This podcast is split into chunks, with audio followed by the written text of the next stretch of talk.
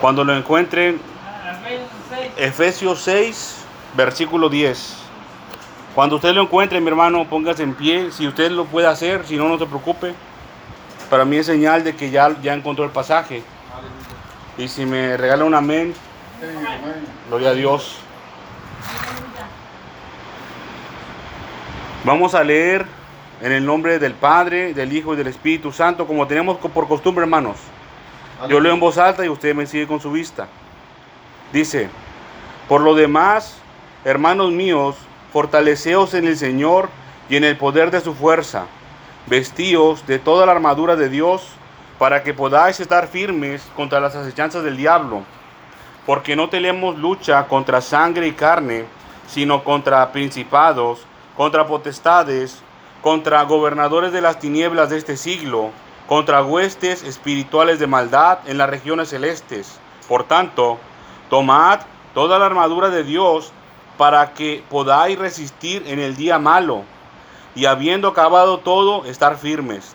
Estad pues firmes, ceñidos vuestros lomos con la verdad, vestidos con la coraza de justicia, y calzados los pies con el apresto del Evangelio de la paz. Sobre todo, tomad el escudo de la fe, con que podáis apagar todos los dardos de fuego del maligno, y tomad el yelmo de salvación y la espada del Espíritu que es la palabra de Dios. Vamos a orar, hermanos. Padre Santo que estás en el cielo, te damos gracias, mi Señor y mi Dios, porque eres muy bueno con nosotros. Te ruego, Señor eterno, en este día, mi Señor y mi Dios, que tengan misericordia una vez más. Perdona, Padre Santo, nuestro pecado. Perdona nuestra maldad, mi Señor y mi Dios. Tenga misericordia de nosotros, Señor Dios Todopoderoso. Limpia, Padre amado, Limpia cada mancha y limpia y quita cada arruga, Señor eterno, de nuestras vestiduras. Tenga misericordia, Señor, de tus hijos y tus hijas. Tenga misericordia, mi Señor y mi Dios, de tus siervos y de tus siervas, mi Señor y mi Dios, que estamos aquí reunidos hoy en este día, Señor eterno. Perdónanos nuestras ofensas, Señor eterno. Así como nosotros también, mi Señor y mi Dios, hemos obedecido tu palabra, Señor, y hemos perdonado a los que nos han ofendido, Señor. En el nombre poderoso de Cristo Jesús de Nazaret, te ruego una vez más, Padre amado, que descienda tu fuego, Señor eterno. Que descienda tu fuego, mi Señor y mi Dios. Que descienda tu palabra, Señor eterno. Rodéanos, Padre amado, con tu fuego. Que este lugar, mi Señor y mi Dios, se llene de tu presencia y que solamente sea tu Santo Espíritu reinando aquí en este lugar. En el nombre de Cristo Jesús de Nazaret, te pedimos, mi Señor y mi Dios, que nos rodees con tu palabra, que nos rodees con tu fuego, Padre Santo. Así, mi Señor y mi Dios, como rodeaste a Sión, Padre Santo. Rodéanos con los montes, Padre Santo, con tu fuerza. En el nombre de Cristo Jesús de Nazaret, te ruego también, mi Señor y mi Dios, que envíes tu Santo Espíritu sobre todos y cada uno de tus hijos y de tus hijas, Señor eterno, que se han mantenido fieles, sobre tus siervos y sobre tus siervas, mi Señor y mi Dios y sobre tus soldados y sobre tus soldadas, Padre amado. Envía, mi Señor y mi Dios, tu Santo Espíritu. Perdónanos, Espíritu Santo de Dios, por contristarte. Y desciende y mora en nosotros una vez más, Señor eterno. Permítenos, Padre amado, llegar delante de tu presencia con sacrificio vivo, con corazón contrito y humillado delante de ti, Señor eterno. Delante de tu trono, Señor Dios Todopoderoso.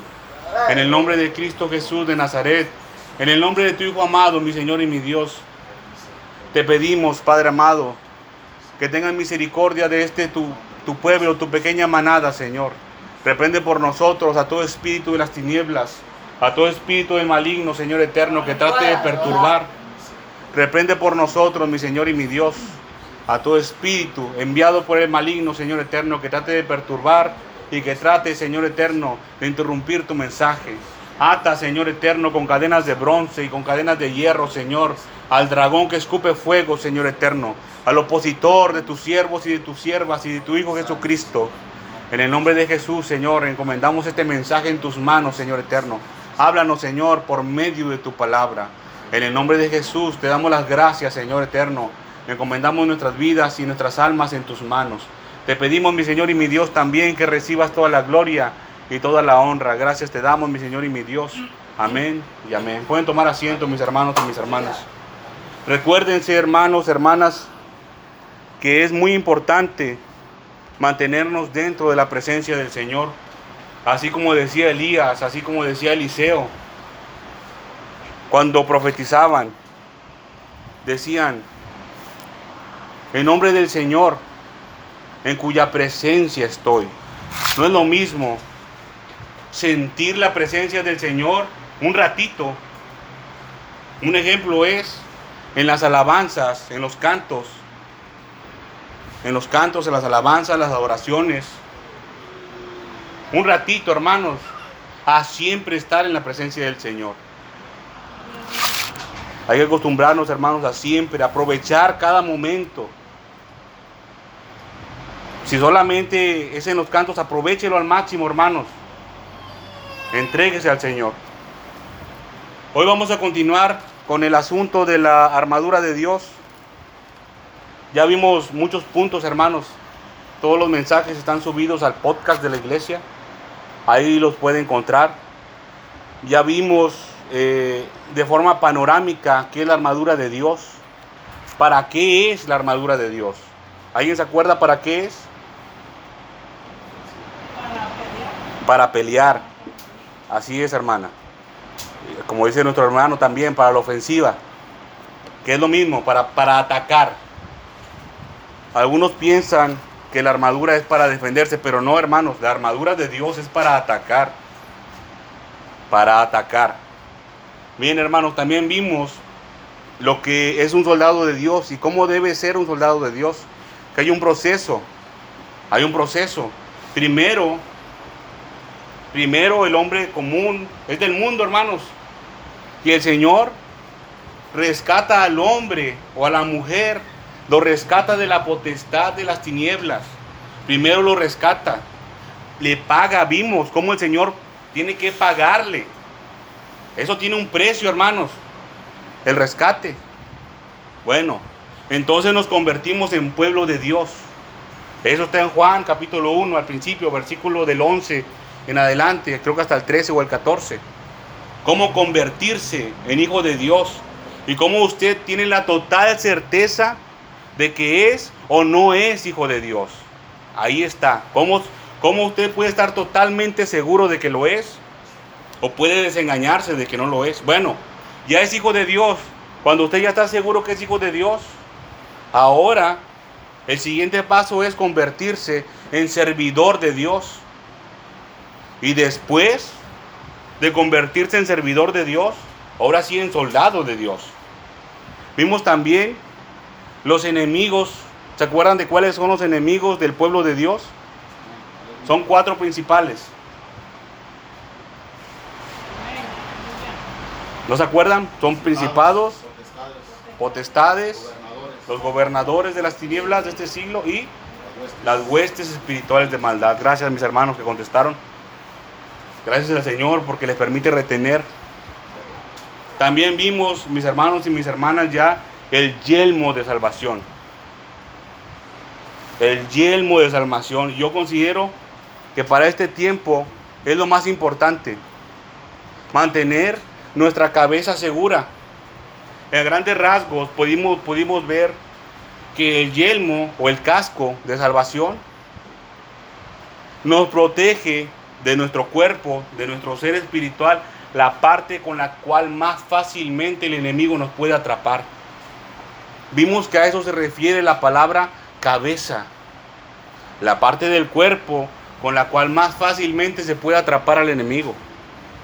Y así como nosotros, perdón, así como el reino de las tinieblas es enemigo de nosotros, nosotros somos enemigos de él.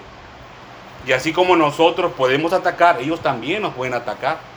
Y miren hermanos, hablando de ataques, vamos a ver ahora, hoy en este día, el escudo de la fe.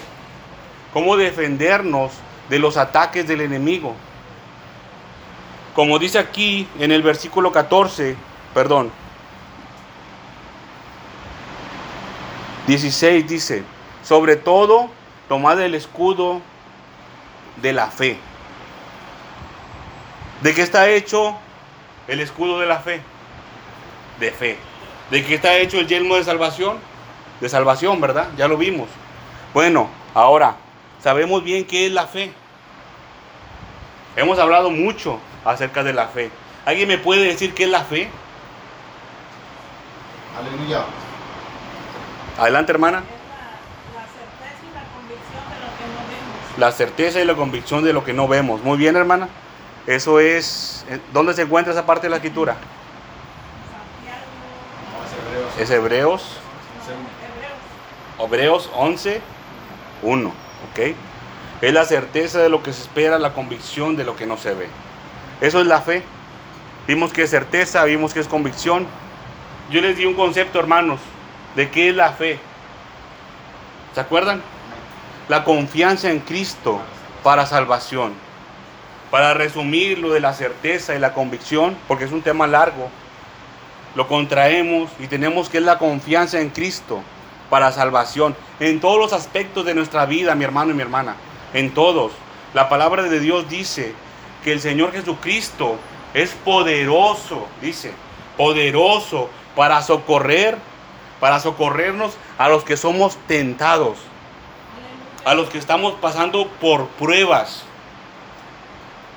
Pero obviamente la tentación, la, una de las tentaciones, no todas, o las pruebas que, que ejecuta el enemigo, hermanos, es con la intención de destruir al hombre, con la intención de destruir a la mujer.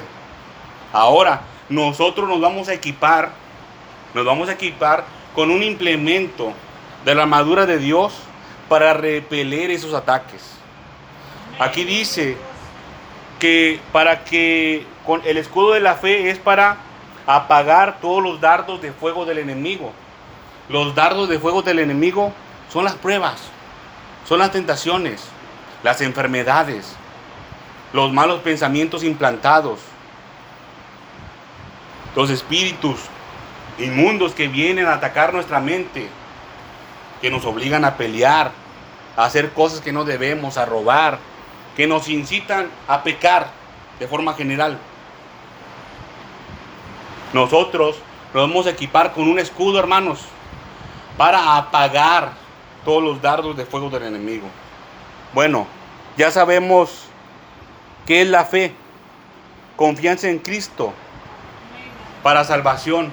Pero mire mi hermano y mi hermana, versículo 16 dice, Efesios 6, 16 dice, sobre todo, tomad el escudo de la fe, sobre todo. Esa palabra sobre, sobre, en su original griego es epi. Eso lo vimos una vez. ¿Sí se acuerdan cuando lo vimos? La palabra epi. Cuando vimos el asunto del conocimiento al Señor Jesucristo. La escalera al conocimiento del Señor Jesucristo. Cuando el Señor dice en su palabra, por tanto a la fe, añadid virtud. La palabra añadir, creo que está en segunda de Pedro, si no me equivoco. Segunda de Pedro 1, del 5 al 7. La escalera al conocimiento del Señor Jesucristo. Cuando dice sobre todo, perdón, dice, a la fe añadir virtud. A la virtud, conocimiento. Al conocimiento, dominio propio. Al dominio propio, se los olvidó, ¿verdad? Dominio propio, paciencia. A la paciencia, piedad. Muy bien, hermano. A la piedad, afecto fraternal. Y el afecto fraternal, amor. Amor. Así es como conocemos al Señor Jesucristo. Son ocho, son ocho escalones, hermanos. Pero dice que añadid. La palabra no es la misma cuando dice sobre, aquí en Efesios 6, 16. Aquí es epi. Eh, cuando hablamos en la escalera del conocimiento del Señor Jesucristo es epijoregeo. Poner sobre o encima, añadir, suministrar. Haz de cuenta que a la virtud se le agrega, perdón, a la fe se le agrega virtud. Y a eso que ya tenemos se le agrega conocimiento, dominio propio, se le va agregando. Pero la palabra epi, a diferencia de epijoregeo, quiere decir sobre. Se va a poner encima de todo, como una lona, como una carpa, como este techo. que está encima de nosotros y nos protege. Prácticamente, hermanos, este techo que está aquí es un escudo. Protege del sol, de la lluvia, si graniza del granizo, de lo que caiga. Pro- protege del viento también. El escudo va a ser puesto encima, por encima de toda la armadura de toda la armadura de Dios, mis hermanos y mis hermanas. Vamos a ir al libro de Génesis capítulo 15. Génesis capítulo 15. Vamos a ver la fe la fe que tuvo Abraham, porque es diferente a la fe que es ahora de nosotros, hermanos.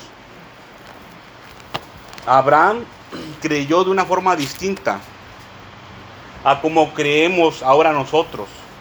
Pero fíjense mi hermano y mi hermana, bueno fuera que creyéramos como Abraham. Los que no creen, ¿verdad? Gracias hermano. Bueno fuera. Génesis capítulo 15.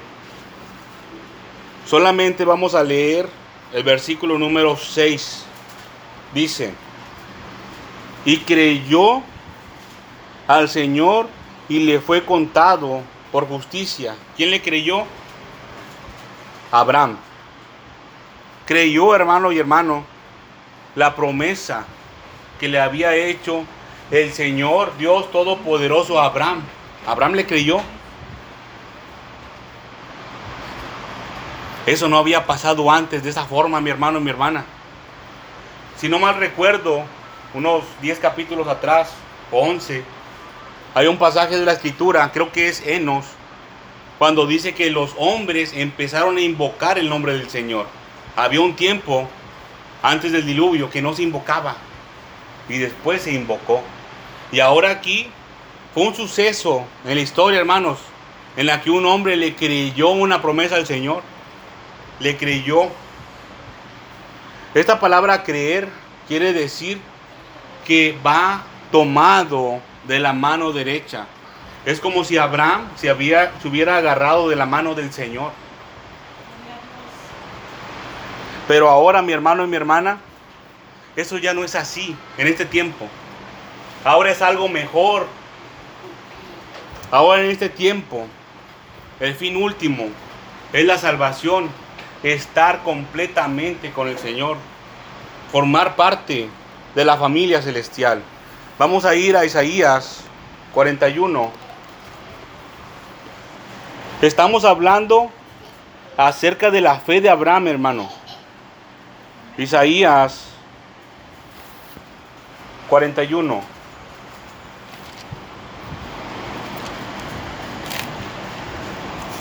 Isaías 41, versículo número 8.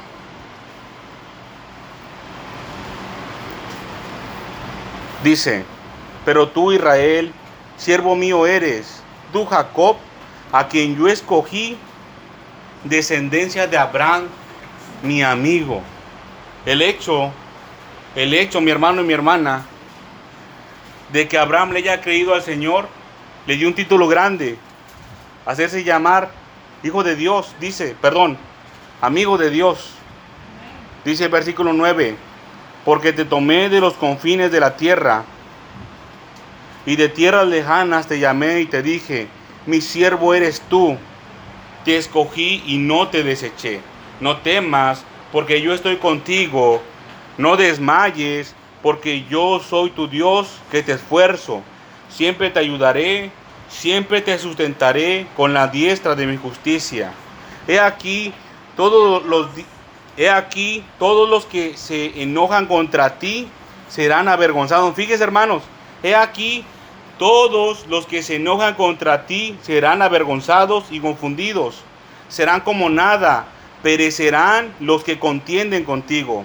Buscarás a los que tienen contienda contigo y no los hallarás. Serán como nada y como cosa que no es. Aquellos que te hacen la guerra. Dice, versículo 13. Porque yo, el Señor, soy tu Dios, que te sostiene de tu mano derecha. Fíjense, porque yo soy el Señor tu Dios, que te sostiene de la mano derecha y te dice, no temas, yo te ayudo. Para eso es la fe, mi hermano y mi hermana. Para ayuda de nosotros, para soporte. Y el Señor Dios Todopoderoso es el que extiende su mano, hermanos. Y no su mano izquierda, su mano derecha. Vamos a ir al libro de Hebreos, capítulo 11.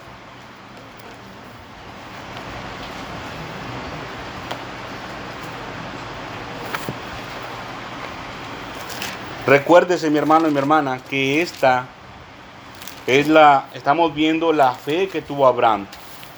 Hebreos capítulo 11, versículo número 8 dice, por la fe, Abraham siendo llamado, obedeció para salir al lugar que había de recibir como herencia y salió sin saber a dónde iba. La fe, la fe, mi hermano y mi hermana, la fe de Abraham, la fe actual, la fe en el Señor Jesucristo, implica obediencia. El creerme, hermano, mi hermana, que si el Señor le dice, avanza por ese camino que yo te digo, porque ahí vas a encontrar la solución. Es aunque usted no lo vea, aunque yo no vea claro el asunto, si el Señor me dice que tengo que ir por ese camino, le obedezco. O usted le obedece, hermano. Y el Señor se agrada en eso, en la obediencia de sus hijos y de sus hijas. Dice, por la fe Abraham siendo llamado obedeció para salir al lugar que había de recibir como herencia y salió sin saber a dónde iba. Salió sin saber a dónde iba. Ese pasaje, mi hermano y mi hermana, lo pueden encontrar en Génesis capítulo 12, del 1 al 5. Como Abraham fue llamado para salir, hermanos, de su tierra a un lugar apartado. Vamos a ir, vamos a regresar, perdón, a Génesis, donde estábamos, Génesis 15. Génesis 15, cuando hablamos acerca de Abraham. Disculpen, hermanos, se me olvidó decirles que no perdían ese pasaje. Génesis 15.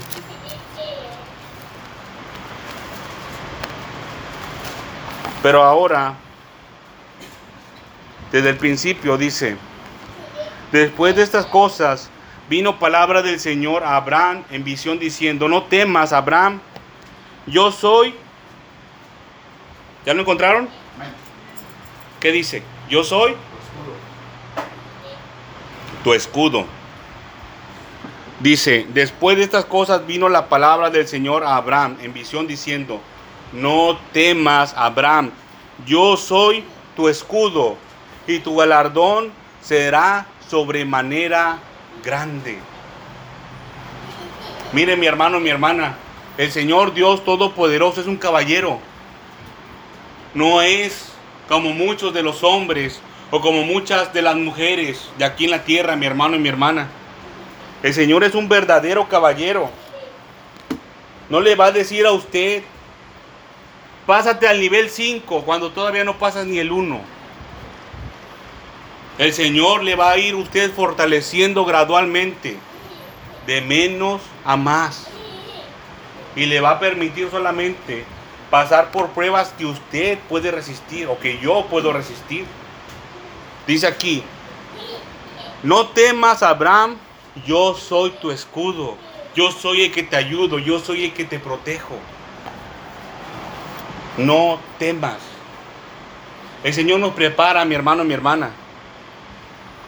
Te repito, Él es un verdadero caballero. Él no le va a decir, aviéntate, ahí como puedas. No, poco a poco. Y todavía, no, todavía nos consuela, hermanos. Dice, no temas. No temas. Yo soy tu escudo. Y ahora sí, ya vamos a ir entrando, hermanos, en el asunto del escudo de la fe. Ya vimos la diferencia entre las dos fe. La fe de Abraham, que fue la primera, y después vino la segunda, la confianza en Cristo para salvación, la fe en el Señor Jesucristo. Y sí es una fe más grande, mi hermano, sí lo es. Claro que sí. Porque el Señor fue aumentando, fue incrementando las cosas. Dice la palabra de Dios que la gloria postrera será mayor que la primera. Y lo mismo pasa en este aspecto y asunto de la fe. Ahora, pasamos al asunto del escudo. Este escudo, podríamos decir que era el escudo de Abraham, ¿o no? La fe de Abraham es el escudo de Abraham. ¿Cómo creen mi hermano y mi hermana que será el escudo de la fe del Señor Jesucristo? Más grande. Miren, el escudo que está aquí escrito, hermanos, escudriñando la palabra escudo, era un escudo como de este diámetro más o menos, solamente para, con capacidad para cubrir lo que es el torso de un hombre, de un varón grande. Eso era un escudo circular, como un disco, como una tapa de una olla, una tapa de un bote de basura, pero del tamaño de un torso. A eso se refería con escudo. Yo soy tu escudo, que le va a proteger, le va a proteger la mayor parte del cuerpo donde se encuentran los órganos vitales. Miren mi hermano y mi hermana, ese escudo era suficiente, suficiente protección de Dios para ese tiempo, para ese momento. Vamos a ir a Isaías 31.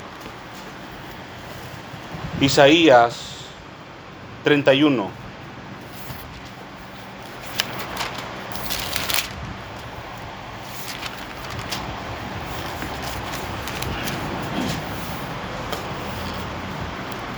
¿Estamos ahí, hermanos?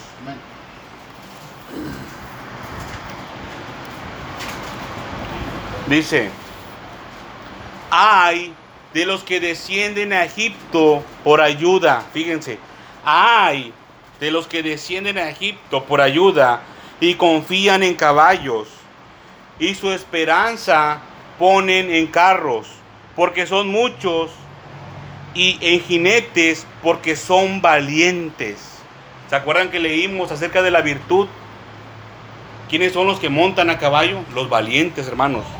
Dice, y no miran al Santo de Israel ni buscan al Señor. Pero Él también es sabio y traerá el mal y no retirará su palabra. Fíjense, pongan mucha atención, mi hermano. Pongan mucha atención. Todavía no llegamos al asunto del escudo, pero aquí hay una ley espiritual que se cumple para que usted esté apercibido, para no confiar en la gente del mundo, como usted debería de confiar en el Señor Jesucristo. Dice, pero Él también, versículo 2, pero Él también es sabio y traerá el mal y no retirará su palabra. Dice, se levantará pues contra la casa de los malignos y contra quién? Contra el auxilio de los que hacen iniquidad. Fíjense, contra el que corren para pedirle ayuda. Dice, y los egipcios hombres son. Fíjense, y los egipcios hombres son y no Dios. Los egipcios, aunque tengan dinero, aunque tengan poder aquí en la tierra, son hombres y no son Dios. Dice, y sus caballos carne y no espíritu. De manera que al, perdón, de manera que al extender el Señor su mano, caerá el ayudador y caerá el ayudado. Van a caer dos. Es una ley espiritual, mi hermano y mi hermana, que se cumple para con los hijos de Dios, que se apartan y se refugian en los malignos, en los que no son pueblo de Dios. Caerá el ayudador contra el que se refugia y el ayudado, el que está huyendo. Dice, y todos ellos desfallecerán a una. Así que tenga cuidado mi hermana y mi hermana de no hacerle mal a un semejante suyo. No nada más en usted, piense también en su semejante. Dice, Porque el Señor me dijo a mí de esta manera, como el león y el cachorro de león ruge sobre la pesa, y si se reúne cuadrilla de pastores contra él, no lo espantará sus voces, ni se esconderá por el tropel de ellos. Así el Señor de los ejércitos, perdón, así el Señor de los ejércitos descenderá a pelear sobre el monte de Sión y sobre su collado. Tropel quiere decir multitud. El Señor no se va a detener porque haya una nación entera ahí enfrente. Versículo 5. Como las aves que vuelan, así amparará el Señor de los ejércitos a Jerusalén, amparando, librando, preservando y salvando. Fíjense, como las aves que vuelan, así amparará el Señor de los ejércitos a su pueblo. Gloria a Dios. ¿Qué quiere decir esto, mi hermano y mi hermana? Que no se debe de salir del pueblo de Dios. Porque el Señor, así como dice aquí, protege a su pueblo. ¿Cómo lo protege, hermano? ¿Cómo dice aquí? ¿Cómo qué? Como las aves, ¿verdad? Quiere decir que el Señor está vigilante, mi hermano y mi hermana. Usted ni cuenta se va a dar cuando el Señor ya lo protegió de un accidente. Va a descender, mi hermano y mi hermana. ¿Ha visto los pájaros cómo a veces descienden para cazar un pescado en los ríos o en los mares? Bajan en picada, hermanos. Por las aves. Yo no conozco mucho de aves, ¿verdad? Pero he visto cómo va un pájaro volando, una ave, y hay un río donde hay pescaditos, y desciende rápido, como si lo fuera a atravesar con el pico. Agarra un pescado. Así desciende, hermanos, el escudo del Señor sobre su pueblo.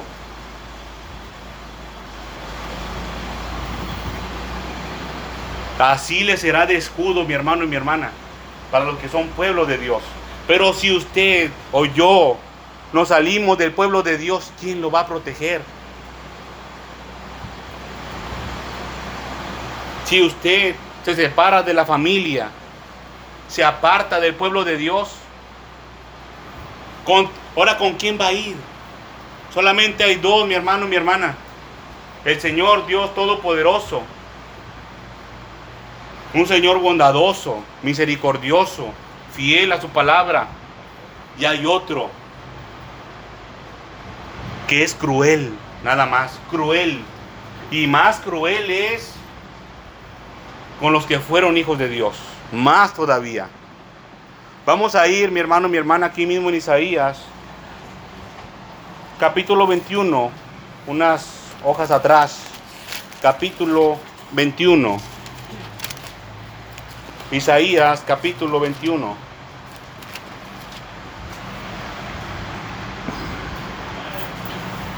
¿Estamos ahí?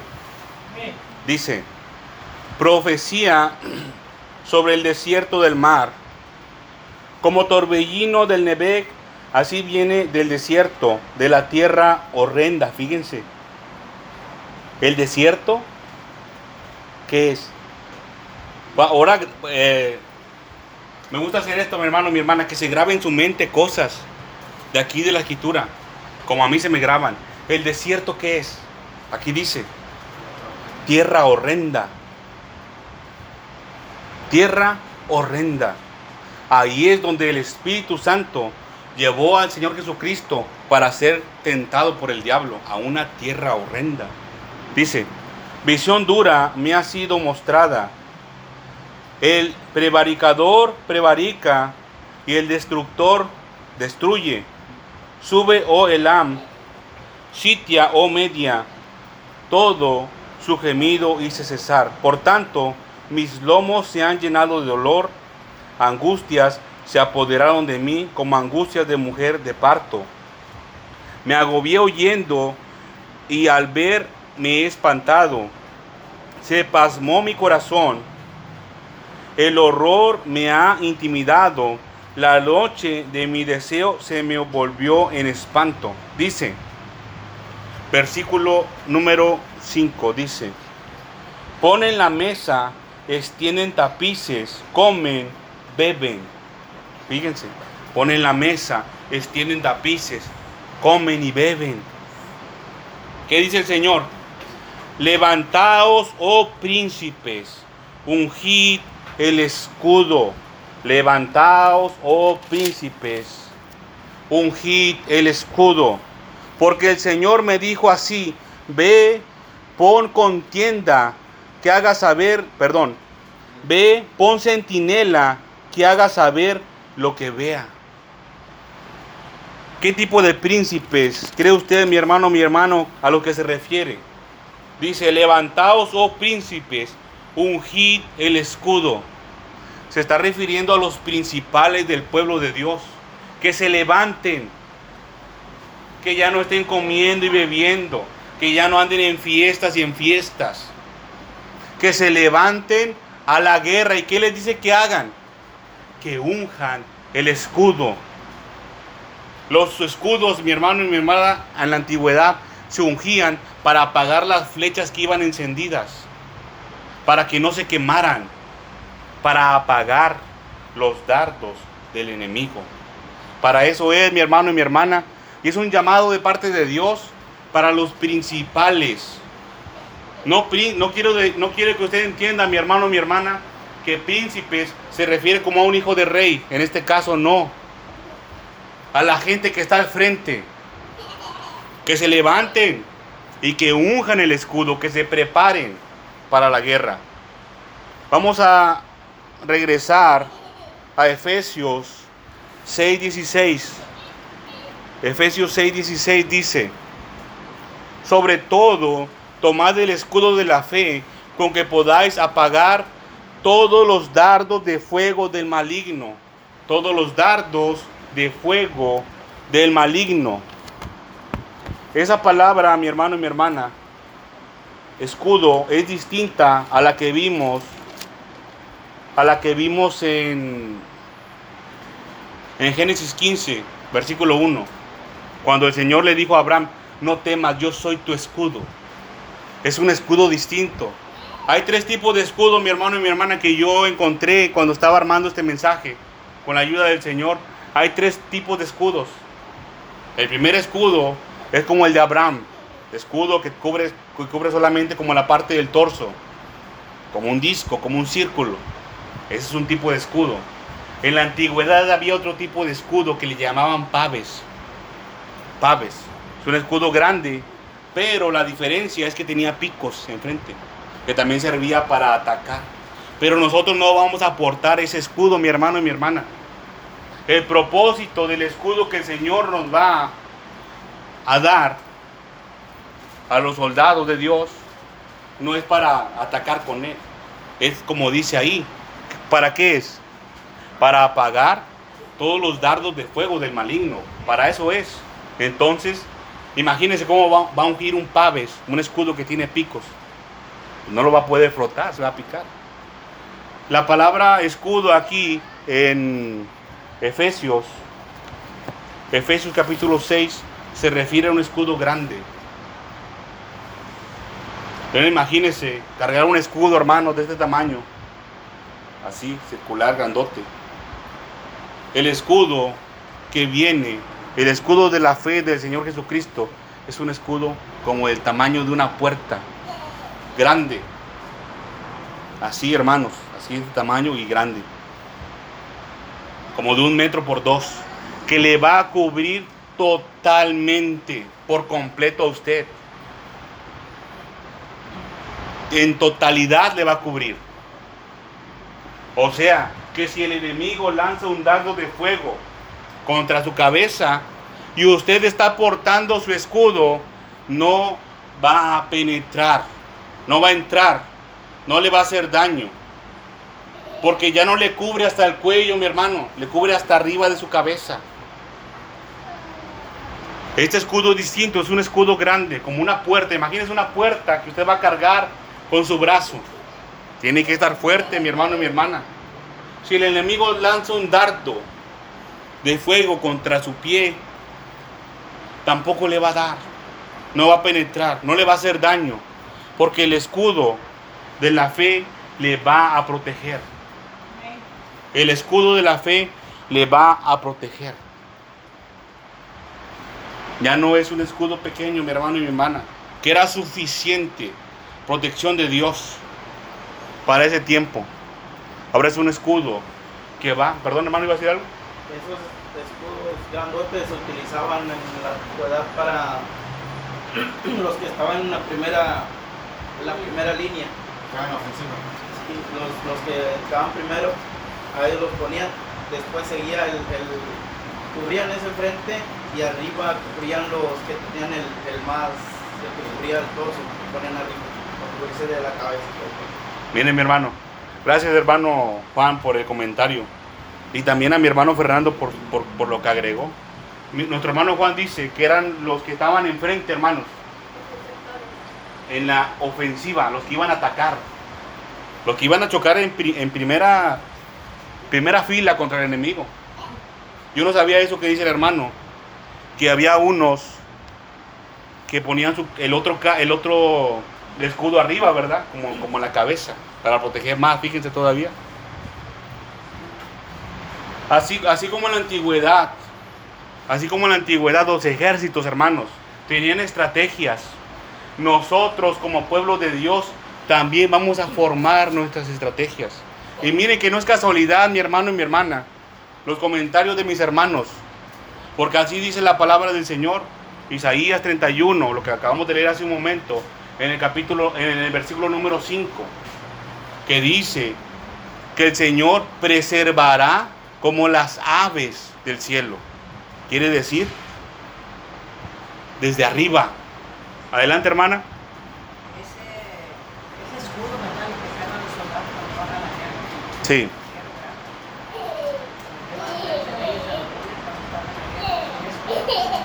Es un escudo. Estamos hablando de... El escudo no es físico, hermana. El escudo está hecho de fe. De fe.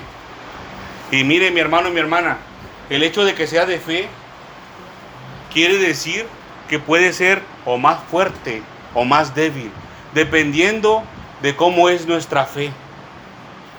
Es buen punto el que toca a nuestra hermana, ¿de qué está hecho? ¿Cómo es el escudo? Está hecho de fe. Acuérdense que la fe, lo vimos en el, en el mensaje anterior de del yermo de salvación, cómo entra en el hombre. Vimos que el hombre o la mujer es como una maceta, que no tiene nada, nomás tiene tierra. Estamos hechos de tierra nosotros, mi hermano. Y la fe se planta, es una semilla, que es la palabra de Dios. Que la fe se planta en el hombre por medio de escuchar la palabra de Dios. Y luego esa fe se hace planta. Pero para que se haga planta, el Señor tiene que intervenir. Tiene que hacer llover la justicia del Señor, no nuestra justicia. Tiene que hacer llover del cielo, que se destile justicia, para que esa fe crezca, se haga planta. Y después esa fe, mi hermano y mi hermana, da fruto. ¿Cuál es el fruto de la fe? ¿Alguien se acuerda? La salvación. Así decía Pedro, el fin de vuestra fe, que es la salvación. Y de ahí vimos de qué está hecho el yelmo de salvación. Ahora estamos hablando del escudo de la fe. Y así como la plantita va creciendo, así también nuestro escudo se va haciendo más fuerte, dependiendo de qué tanta fe tengamos. Vamos a ir, mi hermano y mi hermana, al libro de Mateo, capítulo 17. Gloria al Señor, mi hermano y mi hermana, porque se está manifestando el poder del Señor Dios Todopoderoso en este lugar por medio de su palabra. Gracias al Señor también por su Santo Espíritu. Mateo 17. Mateo 17. ¿Estamos ahí? Versículo 14. Dice. Vamos a ver la diferencia entre no tener fe y poca fe y tener poca fe. Acuérdense de lo que hoy les acabo de comentar. nuestro escudo se va a fortalecer, va a ser más duro, dependiendo de qué tanta fe tengamos. Dependiendo de qué tanta fe tengamos. Dice Mateo 17, versículo 14.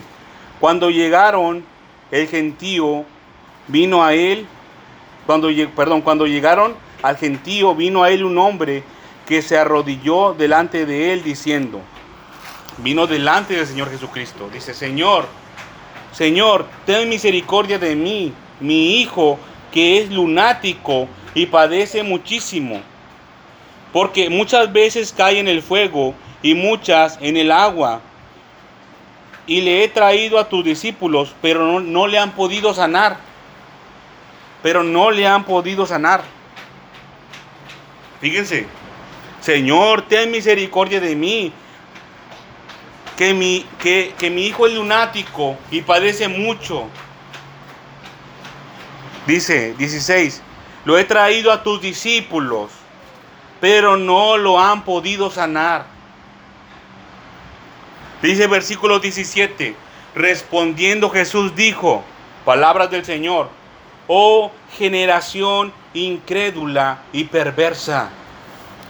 Oh generación incrédula y perversa. Miren, miren mis hermanos, aquí es donde el Señor hace igual a un hombre o mujer perverso o perversa, a alguien que es incrédulo.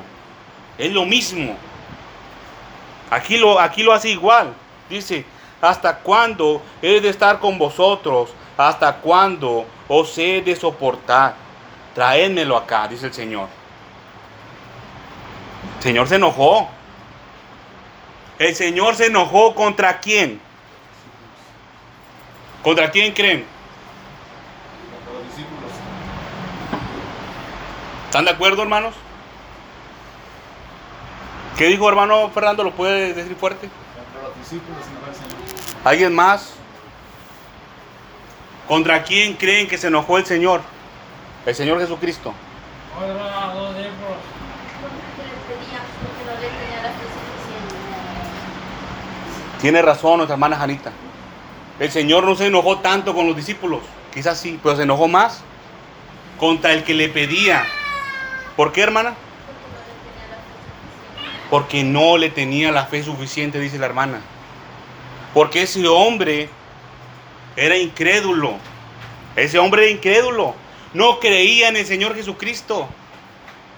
Él vio, fíjense, ese hombre vio que iba el Señor. Sabía quién era, escuchó de él. Y vio que sanaba. Pero ese hombre no creía que el Señor Jesucristo era hijo de Dios. Ese hombre no creía, fíjense, ese hombre no creía que él podía sanar a su hijo. Él no creía que sus discípulos, que sus discípulos ya habían sido concesionados para echar fuera demonios y para sanar enfermedades. Por eso el Señor se enojó. Por eso dijo generación, está hablando de género, de una especie, de un tipo de persona, de un tipo de persona, incrédula y perversa. Dice, y reprendió, versículo 18, y reprendió Jesús al demonio, el cual salió del muchacho, y este quedando sano, y, perdón, y este quedó sano desde aquella hora.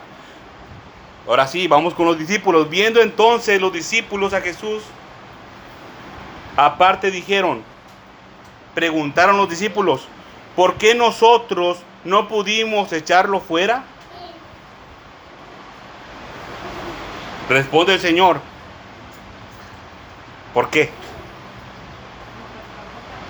Jesús les dijo, por vuestra poca fe. Dice, porque de cierto os digo que si tuvieres fe como un grano de mostaza, diréis a este monte, pásate de aquí y allá, y se pasará, y nada os será imposible. Al que cree, nada le es imposible. Dice, versículo 21. Le repito, el Señor es un caballero, mi hermano y mi hermana. No lo va a aventar nomás así. Le explica cómo hacerlo. Dice, pero este género no sale sino con oración y ayuno. Con oración y con ayuno. Pero miren, mi hermano, mi hermana, la preeminencia de la fe. Si hubieran tenido la fe suficiente, mi hermano y mi hermana, no importa si no hubieran ayunado. Si ellos hubieran tenido la fe suficiente, mi hermano y mi hermana, lo hubieran echado fuera. Preeminencia quiere decir que es primero. Primero es la fe, después la oración, después el ayuno. Usted o yo, mi hermano, mi hermana, cualquier creyente, no debe de empezar ayunando y después teniendo fe. Así no funciona. Los pasos aquí están. Aquí está la palabra de Dios. Fe, oración y ayuno para servir al Señor. Así es el proceso. Vamos a ir a Marcos, versículo 9. Este es un pasaje paralelo. Y ya vimos la diferencia, mi hermano, mi hermana, que al hombre, Marcos 9, al hombre que vino, al padre del muchacho, le dijo incrédulo, que no creía prácticamente. Y a los discípulos, ¿qué les dijo? Que tenían poca fe. No que no tenían, que tenían poca fe. Marcos 9, versículo 21. Es un pasaje paralelo, mi hermano y mi hermana. Marcos 9, 21. No lo voy a leer todo, mi hermano, por causa del tiempo. Empieza desde el 14, perdón, desde, no, no, sí, desde el 21. Dice, aquí vamos a ver qué más dijo el padre del muchacho, que no está en Mateo. Dice, Jesús preguntó al padre, ¿cuánto tiempo hace que le sucede esto? Que era lunático. Y, di- y, y le dijo, desde niño. El padre respondió, desde niño le pasa. Y muchas veces le echan el fuego y en el agua. ¿Para qué? Para matarlo. Pero, pero si puedes hacer algo, ten misericordia de nosotros y ayúdanos. El Señor, el muchacho, eh, perdón, el, el padre de familia, el padre del muchacho, ya estaba desesperado, mi hermano y mi hermana. Estaba pidiendo misericordia al Señor. Y yo puedo comprender eso, mi hermano, porque yo estoy hecho de lo mismo. Yo estoy hecho de lo mismo, de que ese hombre, del polvo, de carne. Yo también siento, mi hermano y mi hermana. Aunque, aunque no parezca, también siento. No estoy hecho de piedra, ni de fierro, ni de metal. Si a mí, si mi hijo, Abdiel, que es, que es carne mía, se pone malito, se, enferma o algo, obviamente, me puede a mí, mi hermano, mi hermana, es mi hijo. Es mi carne, yo, es mi sangre, yo lo sé. Aunque es carne, hermanos, yo lo puedo sentir también. Y así este hombre decía, si puedes hacer algo, ten misericordia de nosotros. Ayúdanos. Dice el 23, Jesús le dijo, si puedes creer, al que cree, todo le es posible. Si puedes creer, al que cree, todo le es posible. Podemos creer, mi hermano, mi hermana, todos. Estamos hechos de lo mismo. Del polvo, de la tierra, la semilla se puede sembrar. Se puede hacer planta y puede dar fruto. Si puedes creer, al que cree, todo le es posible. El Señor demanda fe de nosotros. Dice, e inmediatamente el padre del muchacho clamó y dijo, creo, ayuda mi incredulidad. Él era el incrédulo. Él no creía. Dice, ayuda mi incredulidad. Y cuando Jesús vio que la multitud se agolpaba, reprendió al espíritu inmundo diciéndole, espíritu mudo y sordo, yo te mando, sal de él y no entres más en él. Y no entres más en él. Esta es una diferencia grande, mi hermano y mi hermana. El no tener fe y el tener poca fe. Vamos a ir a Mateo, mi hermano. Rápidamente a Mateo, capítulo 4. ¿Está entendiendo, hermano? Hermana, ¿tiene alguna duda? ¿Qué es la fe? Usted debe estar seguro y segura de lo que el Señor Jesucristo ha prometido. Hay muchas promesas de parte del Señor en la palabra de Dios y esta es una. Al que cree, todo le es posible.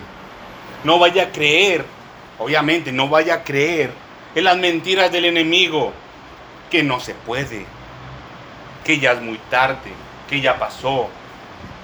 Al que cree, todo le es posible.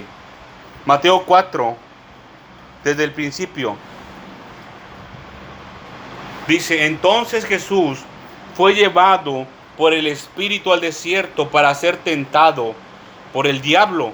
Dice, y después de haber ayunado 40 días y 40 noches, tuvo hambre. Dice, y vino a él el tentador y le dijo, si eres hijo de Dios, di que estas piedras se conviertan en pan. Vamos a ver ahora los dardos de fuego del enemigo.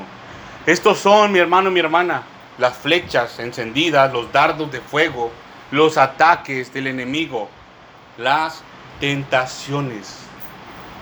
Fíjense, en el servicio anterior, el hermano Juan habló acerca de las tentaciones, de las pruebas. Gloria a Dios. Miren, la tentación del diablo es con el propósito de destruir al hombre.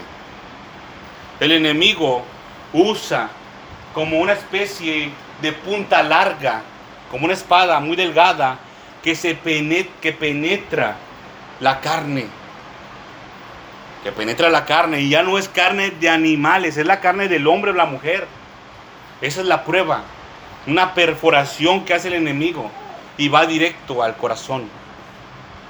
Al corazón del hombre y la mujer. Va a perforar y atacar. Y lo hace mi hermano y mi hermana con la intención de matarlo. De matarla. Pero, pero, gracias al Señor, tenemos la ayuda del Señor y el Señor nos protege. Y, y no le permite al enemigo que perfore más de lo que nosotros podamos resistir. No le permite mi hermano y mi hermana. Así que no vaya a creer en su mente que con la prueba que está pasando se va a morir. De ninguna manera. Porque el Señor es fiel a su palabra. Y eso está en el libro de Santiago. Dice, no os ha sobrevenido una prueba que no sea humana. Y así, así como el Señor permite las pruebas, así como el Señor permite las pruebas, también el Señor muestra la salida. Esa, esa, esas palabras que dice ahí, mostrar la salida, mi hermano y mi hermano, quiere decir que el Señor le va a decir a usted, en específico en su prueba, cuál es el paso que tiene que dar para salir de la prueba. Pero no se va a que pero mire mi hermano, mi hermana, usted no se tiene que quedar ahí, dejándose picotear por el enemigo a cada rato con las pruebas. Dijo el Señor Jesucristo que oremos así al Señor. Cuando oremos, usted y yo, al Señor, oremos así. Y no nos dejes caer en tentación. No nos dejes morir en tentación, en pruebas. Y también dijo el Señor que oráramos de esta manera y no nos metas en tentación. No permitas que seamos introducidos en pruebas del enemigo, del maligno. El Señor también prueba, hermano, mi hermana, pero no prueba igual. Y eso está en el libro de Malaquías, cuando habla el Señor acerca de los diezmos. Dice el Señor, probadme ahora en esto. Fíjense, dice el Señor, probadme ahora en esto. Pero si la palabra prueba que es igual a tentación en, el Nuevo Testamento, dice, y el Señor también dice, que Él no tienta a nadie y no puede ser tentado, es porque son dos pruebas distintas, no es la misma. La prueba que hace el diablo, la tentación del diablo, es penetrar con la intención, ya, ni siquiera mi hermano de hacerlo sufrir, no, con la intención de matarlo. Ese es el propósito del diablo, matarlo. Y si tiene derecho legal, créame que lo va a hacer. No lo va a dudar ni un momento, ni un minuto. Y es posible que él entregue todo lo que tiene con la intención de llevarse un alma más al infierno. Adelante, hermano. cuando, cuando tiene el poder de nuestro Señor Jesucristo para matar, mata ni evita. Así es. No, está, no es tanto que, bueno, sí puede ser poder, pero más que nada autorización, hermano. Él, él dice el libro de Job que todos los días el enemigo va delante de la presencia del Señor. ¿Para qué? Para acusar a los santos. Para acusar a los que están apartados. Los que, los que, perdón, para acusar a los que están dentro del pueblo del Señor. Los que ya se apartaron ya no. Ya son parte de Él. Pero Él va todos los días a acusar al pueblo que está separado para el Señor, que está apartado del pecado. Todos los días con la intención de adquirir lo que dice mi hermano Ricardo, ese derecho legal de, ir y tentar, con la intención de matar. Ahora, la prueba del Señor es distinta, porque al Señor no se le puede probar ni tentar, pero dice el Señor que sí. Entonces, ¿quién se equivocó? En la escritura, Malaquías se equivocó. No, porque él profetizó en nombre del Señor y el Señor no se equivoca. Dice, probadme ahora en esto. La prueba que hace el Señor es como lo dijo el hermano este, Juan. Eh, no recuerdo el pasaje donde dice que nos va a probar cómo se prueba el oro. ¿Se acuerda, hermano? El Señor nos prueba, perdón, Zacarías, libro de Zacarías, que nos va a probar cómo se prueba el oro. Miren, este, este anillo es de oro, eh, de, de mis bodas.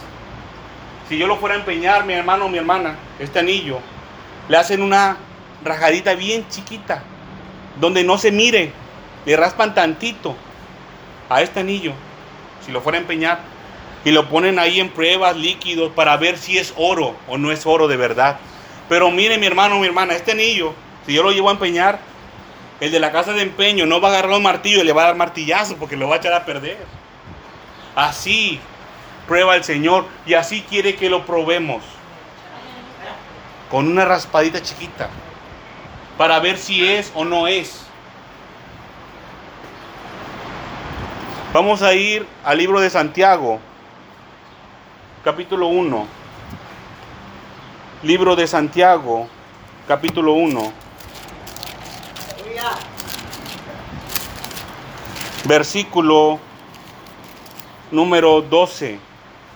Dice, bienaventurado el varón que soporta la tentación, porque cuando haya resistido la prueba, recibirá la corona de la vida que Dios ha prometido a los que le aman. Dice, cuando alguno es tentado, no diga que es tentado de parte de Dios, porque Dios no puede ser tentado por el mal ni tienta a nadie. Lo que explicamos ahorita, hermanos, un momento. Sino que cada uno es tentado cuando de su propia concupiscencia es atraído y seducido. Entonces, la concupiscencia, después que ha concebido, da a luz el pecado. Fíjense.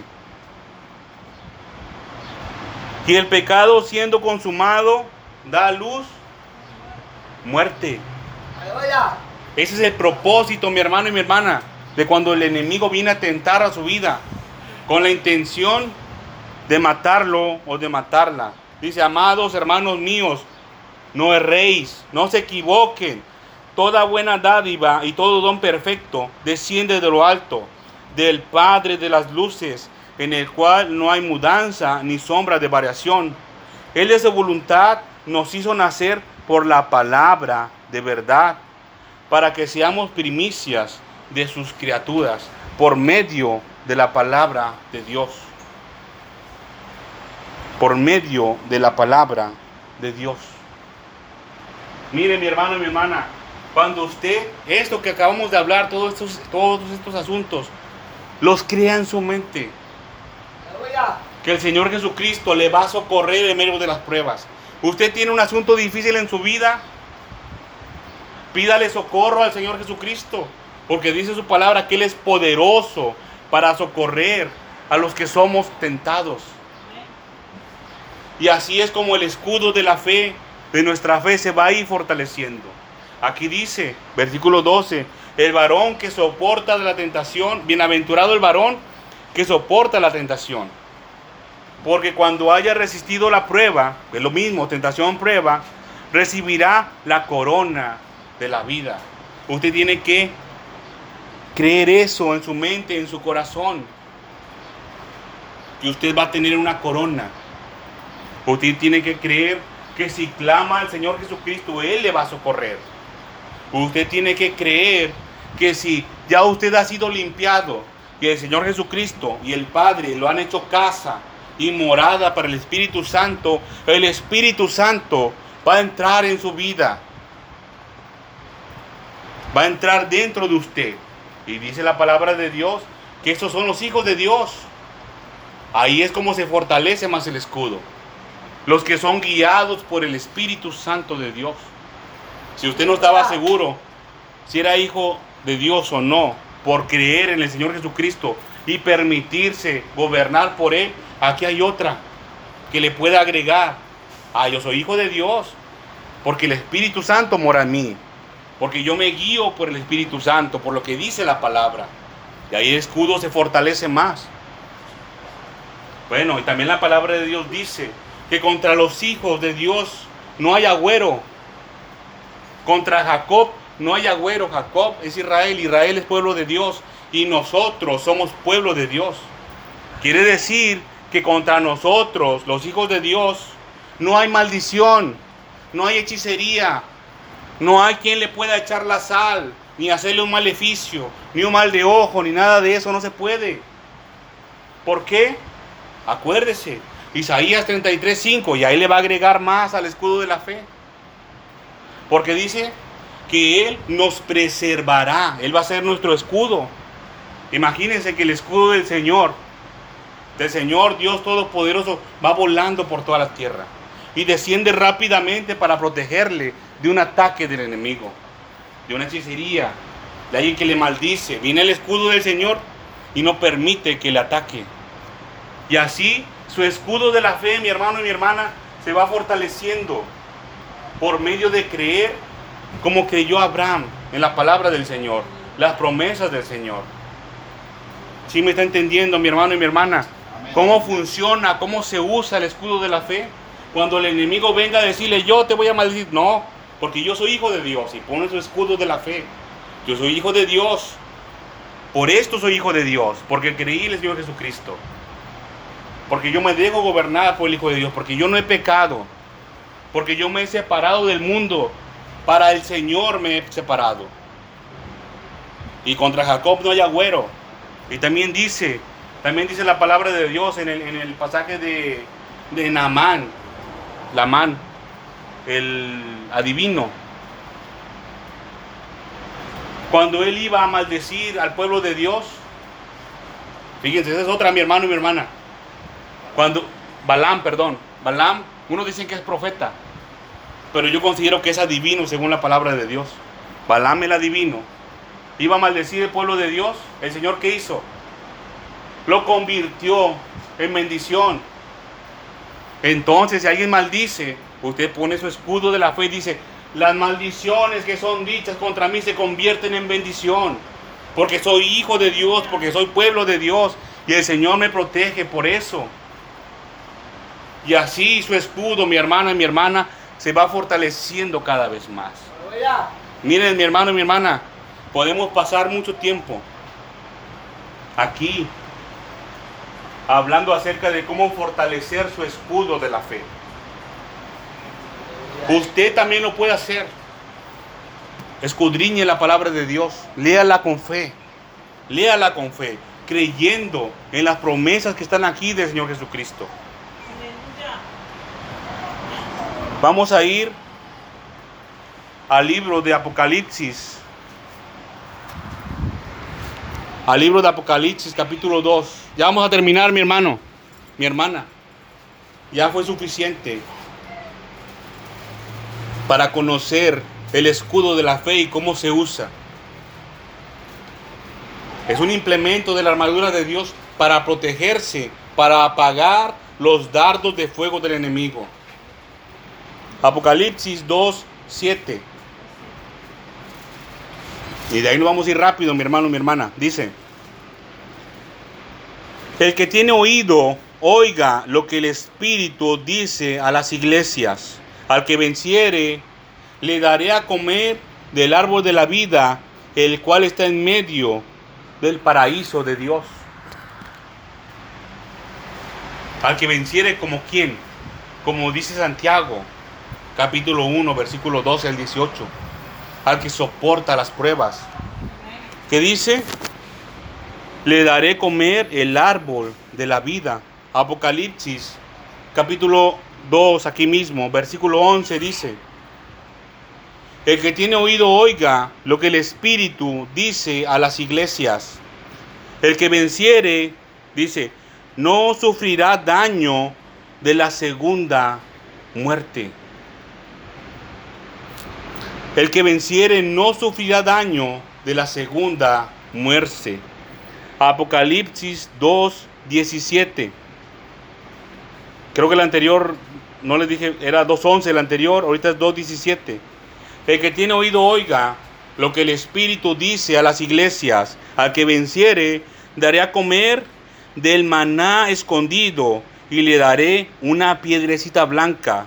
En la piedrecita escrito un nombre nuevo, el cual ninguno conoce sino aquel que lo recibe. Miren hermanos, esto es un misterio. Lo de la piedrecita blanca.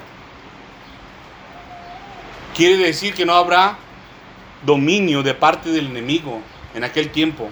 Pero es un misterio grande, hermanos.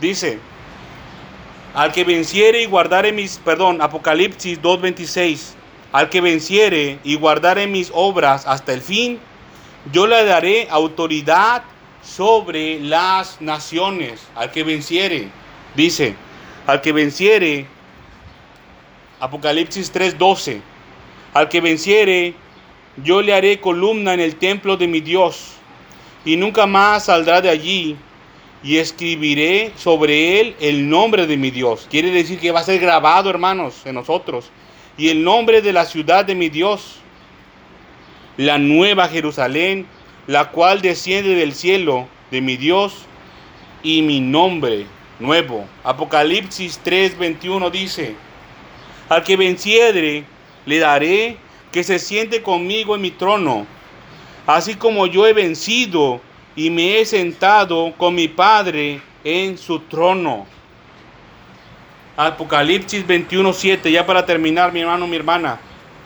El que venciere heredará todas las cosas, y yo seré su Dios, y él será mi hijo. El que venciere heredará todas las cosas, y yo seré su Dios, y él será mi hijo. Hay muchos pasajes, mi hermano, mi hermana. Hay muchos pasajes. Pero mire, todo esto, todas las promesas de Dios implican, y grábase esto en su mente, implican obediencia de parte nuestra. Obediencia a la palabra de Dios. Si queremos recibir protección de Dios, el escudo de la fe, tenemos que convertirnos en parte del pueblo de Dios. Estar bien seguros que somos hijos de Dios, que estamos dentro de sus contornos. Debemos estar bien seguros. Y como aquí dice, cada uno de estos versículos que leímos dice, al que venciere. No dice que a cualquiera, al que venza, al que trabaje, al que se esfuerce, a ese, ese va a recibir las promesas de parte de Dios. Ese, ese es el que va a ser bienaventurado. Este es el mensaje, mi hermano, mi hermana, de esta, de esta tarde, de este domingo. Vamos a ponernos sobre nuestros pies para darle gracias